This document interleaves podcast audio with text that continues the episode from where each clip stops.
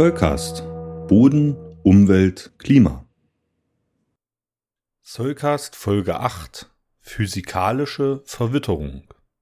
Wir beschäftigen uns in dieser Folge mit einem Thema, das zuvor schon mehrmals am Rande erwähnt wurde, zum Beispiel in der letzten Folge, als ich über Ton gesprochen habe.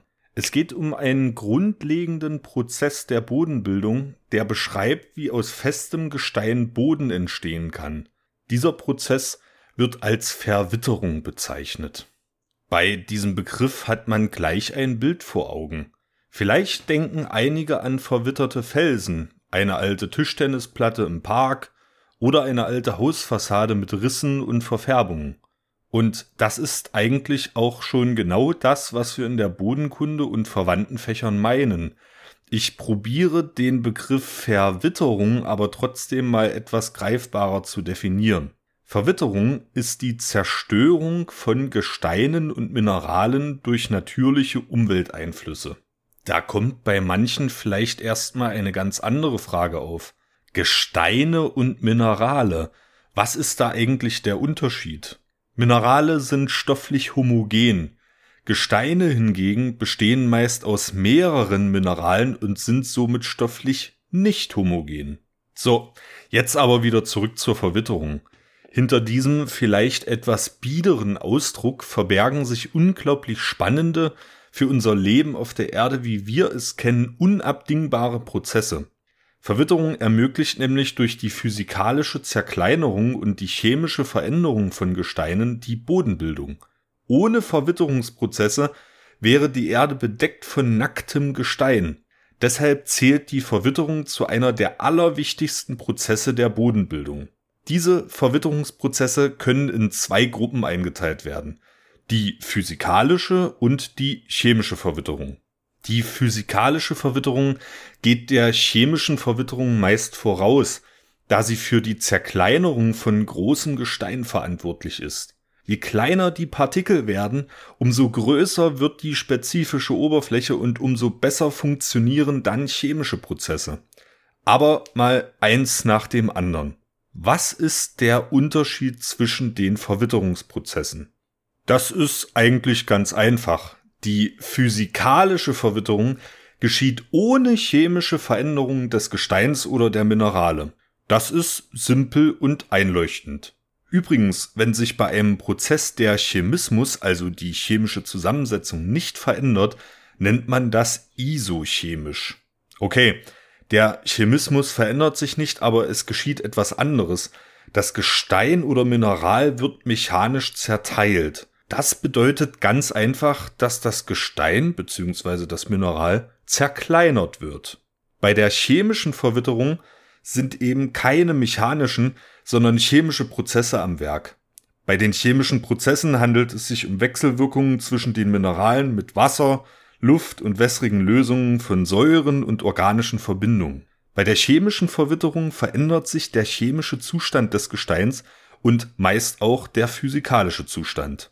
Um es nicht unnötig kompliziert zu machen, beschränken wir uns in dieser Folge des Soulcast auf die physikalische Verwitterung.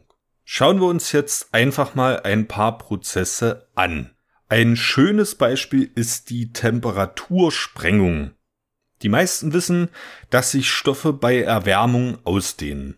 Das liegt daran, dass die Atome, die diese Stoffe bilden, durch Wärme und damit Energiezufuhr mehr schwingen und dadurch mehr Platz beanspruchen. Wenn etwas sehr kalt ist, ist die Bewegung der Atome viel geringer, sodass sie weniger Platz benötigen. Und der Stoff, der aus diesen Atomen besteht, nimmt ein geringeres Volumen ein. Genau das passiert natürlich auch bei Gesteinen.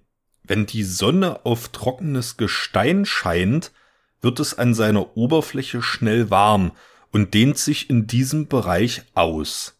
Da das Gestein die Wärme nicht besonders gut leitet, dauert es eine Weile, bis die Wärme ins Innere des Gesteinskörpers vordringt. Ist das in einem gewissen Maße passiert, geht die Sonne aber wieder unter und es wird wieder kälter. Besonders das äußere Material kühlt jetzt wieder schnell ab und zieht sich wieder zusammen. Das führt in Summe zu einer stetigen Spannung zwischen dem äußeren und dem inneren des Gesteinsmaterials. Auf die Spitze wird dieser Effekt getrieben, wenn das Gestein aus Mineralen mit verschiedenem Rückstrahlungsvermögen besteht. Man bezeichnet diese Größe auch als Albedo. Denn besonders dunkle Minerale haben eine niedrige Albedo, reflektieren also wenig Licht, wodurch sie sich schnell erwärmen. Bei hellen Mineralen ist das entsprechend umgekehrt. Die unterschiedliche Erwärmung der Minerale führt auch zu unterschiedlich starker Ausdehnung. Es kommt in Folge zu starker Druck- und Zugspannung. Wenn die Temperaturunterschiede zum Beispiel 50 Grad Celsius betragen, können Drücke von bis zu 50 Megapascal wirken. Zur Veranschaulichung, wie stark dieser Druck ist, 50 Megapascal entsprechen 500 Bar und 500 Bar herrschen in einer Wassertiefe von 5 Kilometern. Ein Fahrradreifen wird dagegen mit 3 bis 5 Bar befüllt. Durch diese enormen Druck- und Zugspannungen entstehen Risse und Bruchstücke.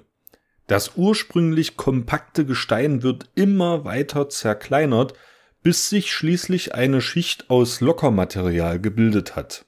Die Temperatursprengung kommt dann mehr oder weniger zum Erliegen, da dieses Lockermaterial thermisch isolierend wirkt. Es gibt einen weiteren, sehr eingängigen Prozess der physikalischen Verwitterung, die Frostsprengung.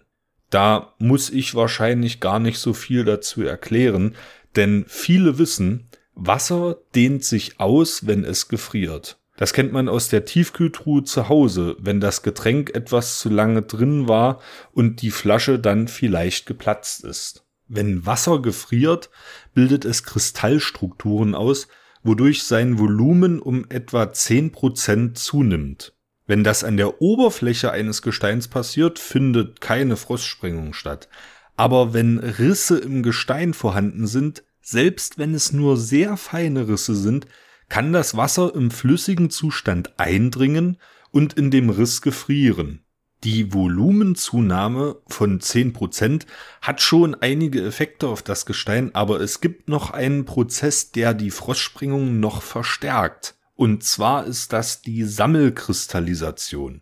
Eis ist gewissermaßen trocken und zieht Wasser an. Man könnte sagen, dass Eiskristalle das nahegelegene flüssige Wasser quasi ansaugen.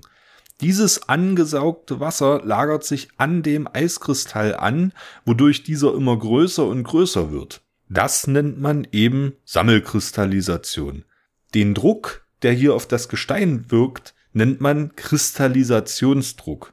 Dieser kann 200 Megapascal erreichen. Zur Erinnerung, bei der Temperatursprengung haben wir von einem Druck von 50 Megapascal gesprochen und bei der Frostsprengung können 200 Megapascal erreicht werden. Das entspricht also 2000 Bar.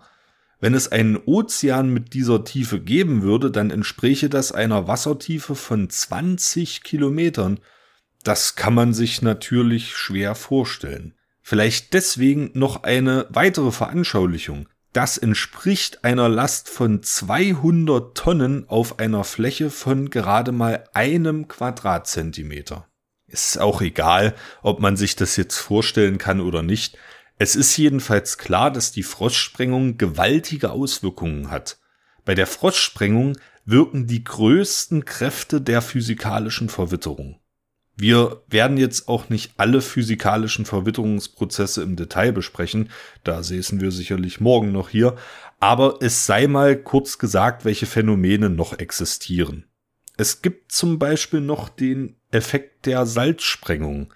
Die funktioniert eigentlich sehr ähnlich wie die Frostsprengung, nur dass hier kein Wasser auskristallisiert, sondern Salze aus wässrigen Lösungen, wie zum Beispiel Calciumsulfat. Aber das Prinzip bleibt eigentlich das gleiche. Bei der Frostsprengung ist der Kristallisationsdruck aber viel, viel größer. Weiter gibt es noch die Wurzelsprengung. Das kennt man von vielen Straßen. Das funktioniert so, dass Wurzeln in Hohlräume wachsen, in die sie hineinpassen. Danach findet ein sogenanntes sekundäres Dickenwachstum statt und der Zellinnendruck der Wurzel ist irgendwann so stark, dass das Gestein zerklüftet werden kann.